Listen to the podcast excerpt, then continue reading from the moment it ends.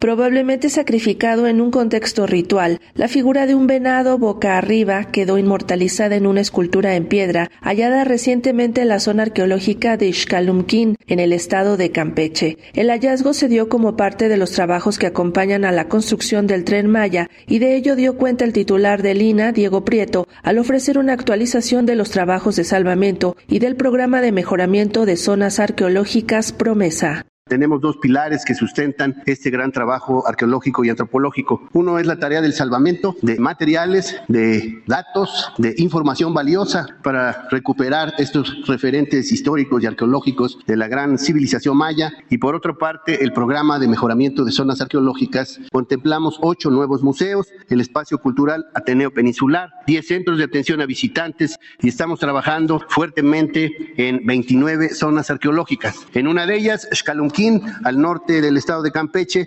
Hemos recuperado esta interesante escultura en piedra. Se trata de un venado sacrificado. Está su cabecita, el venado está boca arriba, y pues es la representación de un animalito sacrificado probablemente en un contexto ritual. El antropólogo detalló que gracias al promesa se abrirán tres áreas monumentales en la zona arqueológica de Cojunlich en Quintana Roo. Además señaló que a pesar de que las tareas en el derecho de vía del tren Maya prácticamente han concluido, diversos especialistas de Lina continúan los trabajos de salvamento, sobre todo en los tramos 6 y 7 con las obras complementarias e inmediaciones de la vía férrea, por lo que al corte de este 11 de enero se cuenta con el registro de casi 60.000 elementos constructivos y de carácter inmueble, poco más de 1.420.000 fragmentos cerámicos y alrededor de 700 entierros humanos prehispánicos. Seguimos avanzando, aunque ya de manera mucho menos intensa, puesto que básicamente las tareas en el derecho de vía están concluidas, pero sobre todo en los tramos 6 y 7, en las obras complementarias y en las inmediaciones de eh, la obra troncal, seguimos recuperando recuperando materiales. Llevamos 59.340 elementos constructivos, elementos de carácter inmueble que hemos podido registrar y recuperar. 1.420.174 fragmentos de cerámica que representan una valiosísima información.